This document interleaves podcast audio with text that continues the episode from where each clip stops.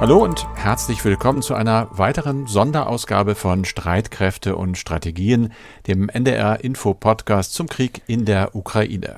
Den Russland laut Wladimir Putin führt, damit es, Zitat, keinen Platz auf der Welt gibt für Henker, Vollstrecker und Nazis. Das hat der russische Präsident am Montag in Moskau so gesagt, und zwar wörtlich, bei der Feier zum Jahrestag des Sieges über Nazi-Deutschland. Konsequent zu Ende gedacht hätte dann aber ja eigentlich auch die Ehrentribüne auf dem Roten Platz weitgehend leer sein müssen. Ebenso ganz ohne Henker, Vollstrecker und Nazis. Aber da war das Gedränge trotzdem groß, wie gewohnt. Fast ausschließlich alte Herren mit protzigen Uniformen und davor mehr als 10.000 paradierende Soldaten. Ziemlich viele, aber nur um das mal ins richtige Verhältnis zu setzen, wohl immer noch deutlich weniger als allein auf russischer Seite in der Ukraine bisher ums Leben gekommen sind. Russland zahlt einen hohen Preis für den völkerrechtswidrigen Krieg, den Fachleute im Ausland politisch und wirtschaftlich bereits als verloren und militärisch alles andere als entschieden sehen, während Putin offenbar weiter an den Sieg glaubt und seine ebenso bekannten wie zweifelhaften Gründe für den Überfall wiederholte. Mehr fiel ihm offenbar nicht ein, im Osten nichts Neues. Es gab offene Vorbereitungen für eine weitere Strafoperation im Donbass für eine Invasion in unser historisches Staatsgebiet, einschließlich der Krim.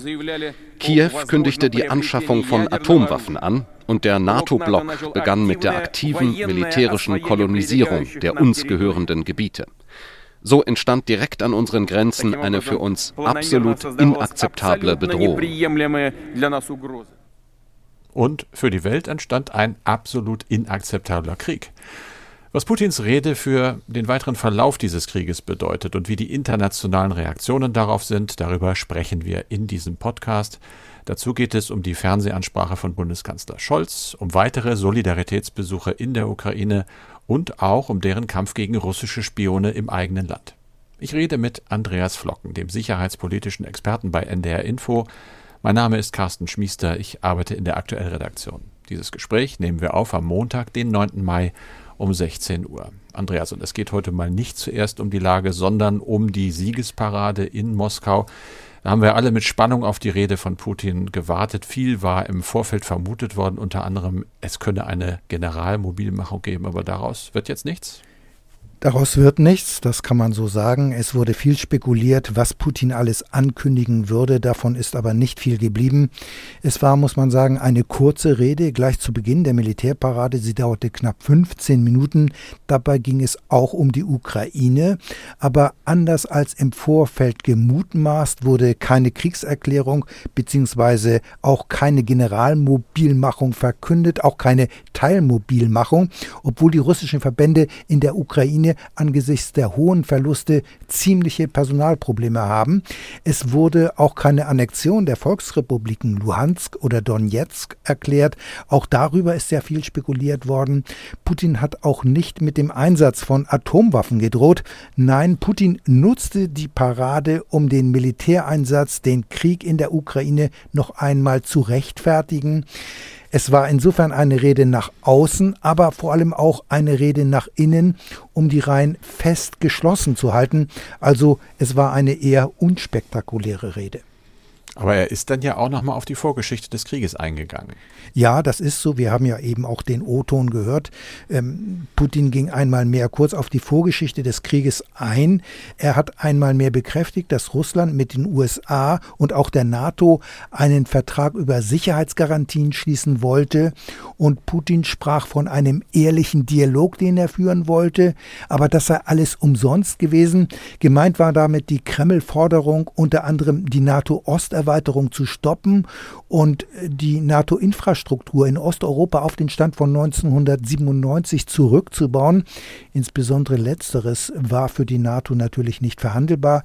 Putin warf dem Westen zudem vor, eine weitere Militäroperation gegen den Donbass und eine Invasion der Krim geplant zu haben. Es habe hunderte von Beratern gegeben, die dabei gewesen seien, eine militärische Infrastruktur aufzubauen.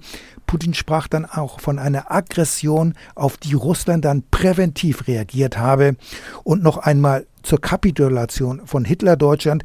Putin hat den Sieg im Zweiten Weltkrieg damals nicht allein auf sowjetische Streitkräfte zurückgeführt. Von manchem war das ja auch in der Rede erwartet worden. Der russische Präsident sagte, er ehre alle Soldaten der alliierten Streitkräfte von damals und er nannte ausdrücklich die Amerikaner, die Briten und auch die Franzosen. Bemerkenswert. Wir machen uns ja alle Gedanken, wie es weitergeht mit dem Krieg in der Ukraine. Seine Rede heute eher verhalten. Kann man aus der Rede heraushören, was da jetzt zu erwarten ist? Ich denke, indirekt konnte man das schon heraushören. Obwohl es um den Krieg in der Ukraine ging, hat Putin das Wort Ukraine nach meiner Erinnerung nicht in den Mund genommen. Stattdessen redet er viel häufiger vom Donbass. Hier liegt ja inzwischen auch der Schwerpunkt der russischen Militäroperation. Insofern könnte man die Rede auch als Bestätigung sehen, dass der Kreml seine Kriegsziele inzwischen revidiert hat, dass man sich den Realitäten gebeugt hat. Denn zu Beginn des Krieges war ja von einer Demilitarisierung und einer Entnazifizierung der Ukraine die Rede. Gemeint war ja damals die komplette Entwaffnung der Ukraine und die Absetzung der Regierung in Kiew. Solche heftigen Töne waren jetzt vom russischen Präsidenten nicht zu hören. Trotzdem nutzte er die Siegesparade, um einen Bogen zu spannen vom Zweiten Weltkrieg bis heute, in dem es damals wie heute eben darum geht oder ging, Russland gegen Feinde von außen zu verteidigen. Die Regierung in Kiew ist für Putin letztlich ein Instrument des Westens und damit an der Grenze zu Russland eine nicht akzeptable Bedrohung. Daher aus russischer Sicht der Angriff letztlich auf die Ukraine. Es war aber ja nicht nur die Putin-Rede, sondern es gab auch eine große Militärparade. Üblicherweise immer eine Demonstration militärischer Stärke. Ich habe eingangs von alten Herren in Protzuniformen geredet, die beeindrucken uns jetzt weniger, aber es war natürlich auch viel Gerät und viel Manpower auf der Straße. Es war viel Manpower auf der Straße. Wie in jedem Jahr marschierten auch diesmal Soldaten der verschiedenen Teilstreitkräfte und Truppengattungen über den Roten Platz. Und es wurde natürlich auch das modernste Militärgerät und moderne Waffensysteme gezeigt, die da vorbeirollten. Das war alles schon sehr martialisch. Dabei waren auch dabei Waffen und Gerät, die von den russischen Streitkräften jetzt in der Ukraine eingesetzt werden. Es waren an die 10.000 Soldaten, die an der Militärparade beteiligt waren. Im Vorfeld hatte es ja zudem geheißen, dazu seien auch einige Soldaten aus der Ukraine abgezogen worden. Ob das nun wirklich geschehen ist, äh, das können wir von hier aus nicht überprüfen. Klar ist aber auch, dass die militärische Großmacht Russland in der Ukraine empfindliche Verluste erlitten hat. Und ursprünglich war ja die Erwartung, in Moskau, dass der am 24. Februar begonnene Krieg zum Zeitpunkt der Mai-Parade schon längst zu Ende sein würde. Und das war eine ziemliche Fehlkalkulation, wie wir inzwischen wissen. Aber man muss auch sagen, bei der Militärparade nicht zum Zuge kamen die russischen Luftstreitkräfte. Es gab keine Überflüge von Flugzeugen, wetterbedingt, wie es hieß. Bei den Vorübungen der vergangenen Tage war zu sehen, dass Kampfflugzeuge unter anderem auch eine Z-Formation fliegen sollten, also das Zeichen für die Unterstützung des Krieges in der Ukraine. Also dieser Teil der Militärparade fiel in Moskau aus, aber auch in mehreren anderen russischen Städten, wo der Tag der deutschen Kapitulation vor 77 Jahren ebenfalls gefeiert wurde bei dieser aus Moskauer Sicht militärischen Spezialoperation. Also bei dem Krieg hat es ja Opfer gegeben, russische Opfer, das ist unbestritten, aber bislang hatte sich die russische Seite immer schwer damit getan, darüber zu reden. Heute hat Putin aber schon drüber gesprochen. Ja, Putin hat den Angehörigen und Betroffenen materielle Hilfen versprochen. Damit hat der russische Präsident indirekt eingeräumt, dass es in der Ukraine hohe Verluste gibt. Der Staat und alle gesellschaftlichen Organisationen wurden aufgerufen, sich um die betroffenen Familien zu kümmern und ihnen zu helfen. Insbesondere Kinder von Gefallenen und Verwundeten würden besonders unterstützt und er habe dazu auch ein entsprechendes Dekret unterzeichnet. Putin bedankte sich zudem bei Ärzten und Sanitätern und dem medizinischen Personal, die oft an vorderster Front im Einsatz sein, so sagte er es. Also damit räumt der russische Präsident letztlich indirekt ein, dass es sich bei der sogenannten militärischen Spezialoperation in der Ukraine praktisch um einen handfesten Krieg handelt, ein Krieg, dessen Folgen die Gesellschaft inzwischen immer mehr zu spüren bekommt. Offiziell hat die russische Regierung vor einigen Wochen eingeräumt, dass 1351 russische Soldaten getötet worden seien. Nach Erkenntnissen der NATO liegt diese Zahl aber um mindestens das Zehnfache höher. Hinzu kommen dann noch die vielen Verwundeten. Geschätzt würde diese Zahl dann bei rund 30.000 liegen. Andreas, wir haben in diesem Podcast ja jetzt mal kurz zurück zur Lage regelmäßig auch äh, gerade zuletzt immer wieder über die südukrainische Hafenstadt Mariupol gesprochen. Die Stadt ist ja schon lange unter russischer Kontrolle und es gab Spekulationen, dass es auch da am 9. Mai eine Parade, eine Militärparade geben sollte. Ja, dazu liegen mir allerdings keine Hinweise vor, aber es hat, wie du sagst, solche Überlegungen wohl gegeben. Jedenfalls waren Funktionäre aus Moskau in der völlig zerstörten Stadt, um so einen Plan zu prüfen. Ich schließe nicht aus, dass es kleinere Feiern zum Tag der deutschen Kapitulation bei den Truppen dort gegeben hat. Solche Feiern gibt es ja in vielen russischen Regionen und auch bei solchen Organisationen. Allerdings haben sich in Mariupol in den Katakomben des Stahlwerks weiterhin ukrainische Kämpfer verschanzt. Das heißt, es gibt dort nach wie vor einen Widerstand. Und wenn wir jetzt auch bei der militärischen Lage sind, mhm. im Donbass gibt es heftige Kämpfe weiterhin. Die Artillerieangriffe haben zugenommen, genauso wie Luftangriffe. Die ukrainische Seite hat eingeräumt, dass die Stadt Popasna mittlerweile unter russischer Kontrolle steht. Die russischen Truppen versuchen weiterhin, ukrainische Verbände im Donbass einzukesseln. Und weiter nördlich im Großraum Charkiw ist es aber ukrainischen Streitkräften gelungen, durch Gegenstöße russische Verbände aus den Vororten herauszudrängen. Und die Absicht ist offenbar, dass Charkiw nicht mehr in der Reichweite der russischen Artillerie liegt. Carsten, aber lass uns noch einmal auf die Militärparade zurückkommen. Du hast natürlich auch die mhm. Bilder vom Roten Platz gesehen und die Rede Putins verfolgt und außerdem auch geschaut, welche Reaktionen es darauf gibt und auch auf die Militärparade. Wie fallen denn die Reaktionen aus? Also man könnte zusammenfassen, so wie wir auch gerade die Rede selbst empfunden haben, moderat. Man hatte, glaube ich, mit krasseren Dingen gerechnet und insofern, ja, ist man jetzt vielleicht nicht unbedingt erleichtert, aber doch ja nicht ganz so beunruhigt, wie man gefürchtet hatte. Dennoch gibt es natürlich Kritik logischerweise von Seiten der Ukraine. Da hat sich ein Berater des Präsidenten Zelensky zu Wort gemeldet und hat vor allem die Vorwürfe Russlands zurückgewiesen, da seien Angriffe auf Russland geplant worden und deshalb habe man eingreifen müssen. Wörtlich hieß es, die NATO-Staaten wollten Russland nicht angreifen. Die Ukraine hatte auch keinen Angriff auf die Krim geplant. Also das Gegennarrativ des Westens, das sei eben doch ein Angriffskrieg. Die Bundesregierung, sehr originell und kurz, ein Regierungssprecher hat verlauten lassen, man habe die Rede zur Kenntnis genommen und es sei zu früh für eine Bewertung. Das ist auch eine Aussage. Im Auswärtigen Amt hieß es, man habe nichts Neues gehört. Und dann gab es aus Berlin den Hinweis auf den Europatag, auch am 9.5. zu feiern und darauf, dass das Brandenburger Tor in den Farben der Ukraine blau-gelb angestrahlt werden solle. Diplomatie ist manchmal eben auch ein bisschen indirekt. Im Ausland, das läuft jetzt natürlich erst mit den Reaktionen. Nehmen wir mal den britischen Verteidigungsminister Ben Wallace. Der hat den Angriffskrieg gegen die Ukraine mit Nazi-Gräueltaten verglichen und hat ganz klar gesagt, mit ihrer Invasion in der Ukraine spiegelte Putin, spiegelte sein engster Kreis und die Generäle nun den Faschismus, ich zitiere, und die Tyrannei von vor 70 Jahren wieder. Da würden Fehler der totalitären Regime des letzten Jahrhunderts wiederholt und das Schicksal des Putin-Regimes müsse ein ähnliches sein. Die Politik in Deutschland, ja, sehr leise eigentlich. Unter anderem hat sich Grünen Co-Chefin Ricarda Lang zu Wort gemeldet und hat ganz klar gesagt, dass in der Ukraine natürlich kein Nazi-Regime herrscht, noch äh, dass die NATO in irgendeiner Weise aggressiv aufgetreten sei. Das sei nichts anderes als Lügen von Putin. Und ich glaube, das ist so die Grundlinie der westlichen mhm. Reaktionen.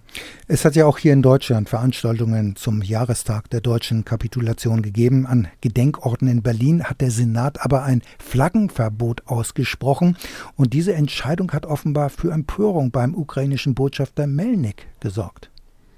bei ihm und sogar beim Außenminister äh, Dimitro Kuleba selber in Kiew, äh, das ist also ja der Chef von Melnik, der hat gesagt, es sei sehr falsch, die ukrainische Flagge so zu behandeln, wie man auch russische Symbole behandle. Friedlich Protestierende hätten versucht, eine ukrainische Flagge zu zeigen. Diese Flagge ihnen wegzunehmen, sei ein Angriff auf jeden, der Europa und Deutschland mit dieser Flagge in der Hand gegen russische Aggression verteidige. Das sind also relativ klare Worte.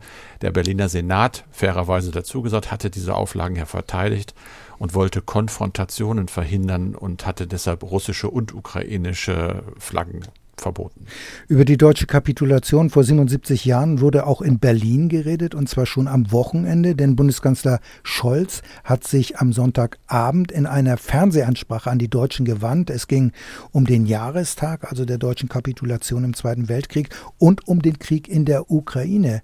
Inhaltlich gab es da so etwas wie eine Überraschung? Nein, es gab keine Überraschung. Die Überraschung war wirklich die Form. Also man hat Scholz ja lange vorgeworfen, er sei viel zu äh, umständlich in seiner Ausdrucksweise, sehr viele Schachtelsätze, schlechter Kommunikator einfach. Das ist so der Tenor eigentlich, der jetzt sagt, na gut, also das hat er zumindest geändert. Inhaltlich gibt es Kritik. Da haben wir wieder Herrn Melnik, den ukrainischen Botschafter. Der hat zum Beispiel gesagt, er sei persönlich enttäuscht gewesen. Er hätte sich viel mehr Konkretes gewünscht und dann weiß man auch, was er damit meint.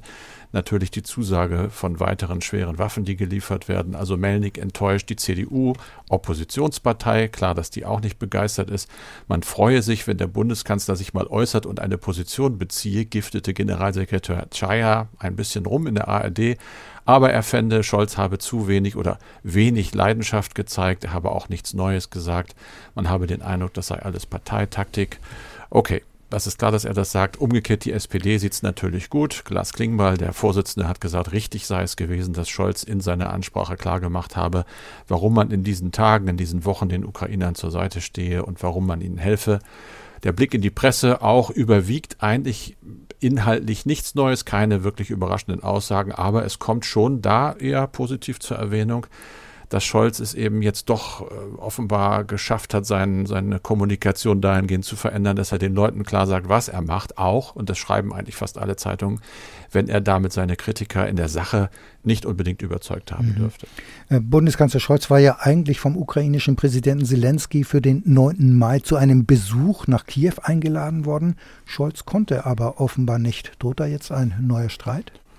Das glaube ich eher nicht. Also man las unter anderem in der Bild am Sonntag von Beratern Zelenskis, also des ukrainischen Präsidenten, dass die sich das gewünscht hätten. Scholz am 9. Mai in Kiew sozusagen als Gegenentwurf zu der Moskauer Parade. Da fiel das Wort kalte Dusche für Putin.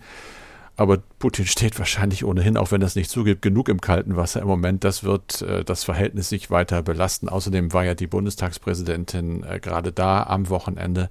Und im Moment stehen halt auch nach dem Telefonat von Steinmeier, also vom Bundespräsidenten mit Zelensky, die Zeichen im deutsch-ukrainischen Verhältnis doch ganz klar auf Entspannung und ich glaube, da wird man jetzt sehr, sehr vorsichtig sein. Am Sonntag hat sich ja auch Bundespräsident Steinmeier in einer Rede zur deutschen Kapitulation äh, geäußert und auch zum Angriffskrieg gegen die Ukraine. Er sprach dabei mehrmals von einem Epochenbruch. Gibt es Reaktionen auf diese Rede? nicht wirklich viele. Das stand ja alles auch im Schatten der Schleswig-Holstein-Wahl, zumindest innenpolitisch dann. Es wurde zur Kenntnis genommen, äh, dass Steinmeier ja äh, im Prinzip ja wiederholt hat, was er schon gesagt hat, durchaus auch eigene Fehler in der früheren äh, Russlandpolitik zugegeben hat. Das geht den einen nicht weit genug, andere sagen, es ist aber doch okay, dass er sich so ausgedrückt hat. Das war ja beim DGB, also beim Deutschen Gewerkschaftsbund, diese Rede. Ihm wurde vorgeworfen, er habe da so ein bisschen äh, den Delegierten auch nach dem Mund geredet, weil er sich nicht ganz klar zum Beispiel von Pazifisten, von Gegnern von Waffenlieferungen distanziert habe. Okay, es ist ein bisschen schwierig zu bewerten. Äh, generell wurde, das habe ich jetzt ein paar Mal gelesen, Scholz' Rede und die von Steinmeier ein bisschen so in einen Topf geworfen und es wurde gesagt, naja, da haben unsere wichtigen Herren äh, im Prinzip Gutes erzählt, aber nichts Neues ob und wenn ja, wann Steinmeier und oder Scholz in die Ukraine reisen, das ist ja noch offen. Aber sonst gab und gibt es reichlich Solidaritätsbesuche, etwa in der Hauptstadt des Landes. Und bei Präsident Zelensky, Carsten, du hast immer auch die Diplomatie im Blick. Wer war denn übers Wochenende im Land? Und vor allem, gibt es schon nähere Informationen über die angekündigte Reise von mhm. Außenministerin Baerbock? Fangen wir mal mit etwas Ungewöhnlichem an. Kultur war im Anmarsch. Bono und The Edge. Ja, einige werden wissen, was es ist. Das sind Musiker der irischen Rockband U2. Die waren in Kiew, sind dort aufgetreten, haben ein Lied gesungen, Stand by Me, also halte zu mir. Das war wohl eine Einladung auch von Zelensky vom Präsidenten. Sowas ist natürlich äh, auch mal für jüngere Ukrainer bestimmt ein ganz, ganz wichtiges Signal, die mit älteren Politikerinnen und Politikern nicht so viel anfangen können. Aber auch die waren vertreten und waren da. Am Sonntag zum Beispiel die amerikanische Präsidentengattin Jill Biden, Bärbel Baas, unsere Bundestagspräsidentin. Ich habe es kurz angekündigt, die war da. Der kanadische Regierungschef Trudeau hat die Ukraine besucht und dann hat Zelensky ja auf einer virtuellen Konferenzschalte mit den Regierungschefs der G7 Industrienationen gesprochen. Das war jetzt kein direkter Besuch, aber er war halt sehr, sehr präsent. Du hast gefragt nach Annalena Baerbock, da hatte Kanzler Scholz ja den Besuch angekündigt. Sagen wir mal so, offiziell heißt es, sie reist in den nächsten Tagen. Genauere Informationen, selbst wenn es sie gäbe, werden wir auch nicht sagen, denn es ist im Moment wirklich gefährlich zu reisen. Der jüngste Beweis, ein Besuch von EU-Ratspräsident Charles Michel in Odessa, also ganz weit weg eigentlich äh, von Kiew, musste abgebrochen oder unterbrochen werden zumindest, weil es einen Raketenangriff gegeben hat. Das heißt, Politiker, Politikerinnen, die dorthin reisen, riskieren eben doch eine ganze Menge, auch wenn alles getan wird, um für ihre Sicherheit zu sorgen. Und dazu gehört eben auch, dass wir als Letzte fast erfahren, äh, manchmal sogar erst, dass äh, wir erfahren, dass sie da sind, wenn sie da sind. Und das ist, glaube ich, auch ganz okay. Andreas, wir sind wieder beim Briefkasten, beim elektronischen und gucken auf E-Mails. Daniel Stuhlmann aus München schreibt uns, mich beschäftigt eine Frage zum Bündnisfall der NATO. Da kein Automatismus bezüglich der Ausrufung dieses Bündnisfalles im Falle eines Angriffs auf ein NATO-Mitglied besteht, muss der Bündnisfall durch alle Mitglieder einstimmig festgestellt werden. Was passiert aber, wenn sich bei einem Angriff auf ein NATO-Mitglied ein anderes Land aus eigenem Interesse oder politischen Erwägungen dieser Zustimmung verweigert. Könnten die restlichen, er schreibt, willigen Mitglieder dann trotzdem auf NATO-Einrichtungen und Abläufe zurückgreifen? Sollte dem nicht so sein, wäre es für Russland möglich, mit nur einer russlandfreundlichen Regierung in der NATO die gesamte NATO auf politischem Weg auszuschalten. Meiner Meinung nach gibt es hier bereits Versuche, Klammer auf, Trump und Le Pen wurden beispielsweise durch Russland unterstützt. Ja, also in der NATO gilt das Konsensprinzip, das ist richtig. Das heißt, alle 30 Mitglieder müssen zustimmen, wenn der Bündnisfall ausgerufen wird. Und wenn der Artikel 5, also die Beistandspflicht, ausgerufen wird, dann bleibt es jedem Land überlassen, wie dieser Beistand konkret aussieht. Das heißt, es können Truppen geschickt werden, man kann aber auch gegebenenfalls mit Sanktionen oder einer diplomatischen Protestnote reagieren. Äh, was nun konkret passiert, wenn nicht alle Mitglieder dem Bündnisfall zustimmen, obwohl ein NATO-Staat angegriffen worden ist, das vermag ich nicht zu sagen. Das ist eigentlich schwer vorstellbar und daher auch ein sehr theoretischer Fall. Der Druck auf so eine Regierung, die sich dann der Erklärung des Bündnisfalles versagen würde, dieser Druck, der wäre schon immens, weil damit das Grundprinzip des NATO-Verteidigungsbündnisses in Frage gestellt würde, nämlich ein Angriff auf ein Bündnismitglied bedeutet ein Angriff auf alle Mitglieder.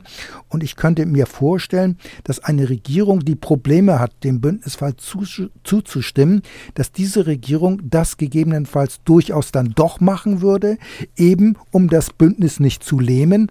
Aber der Beistand würde dann in einem nur sehr eingeschränkten Maße erfolgen. Das ist ja möglich.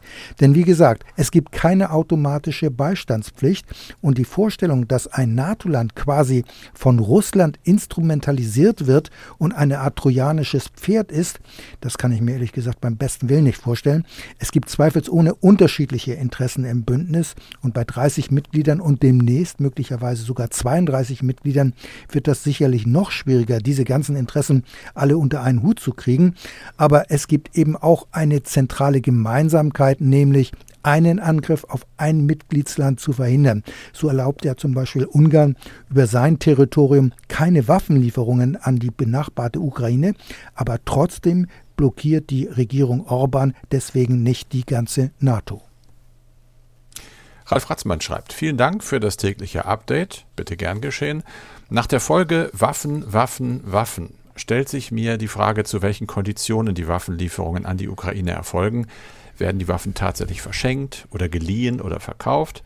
Werden an die Lieferungen bestimmte Bedingungen geknüpft, was den Einsatz angeht? Wird das vielleicht sogar schriftlich fixiert? Müssen nicht verbrauchte Waffen zurückgegeben werden? Also die Ukraine bekommt viele Waffen und es ist davon auszugehen, ähm, dass es hierzu auch immer schriftliche Vereinbarungen gibt.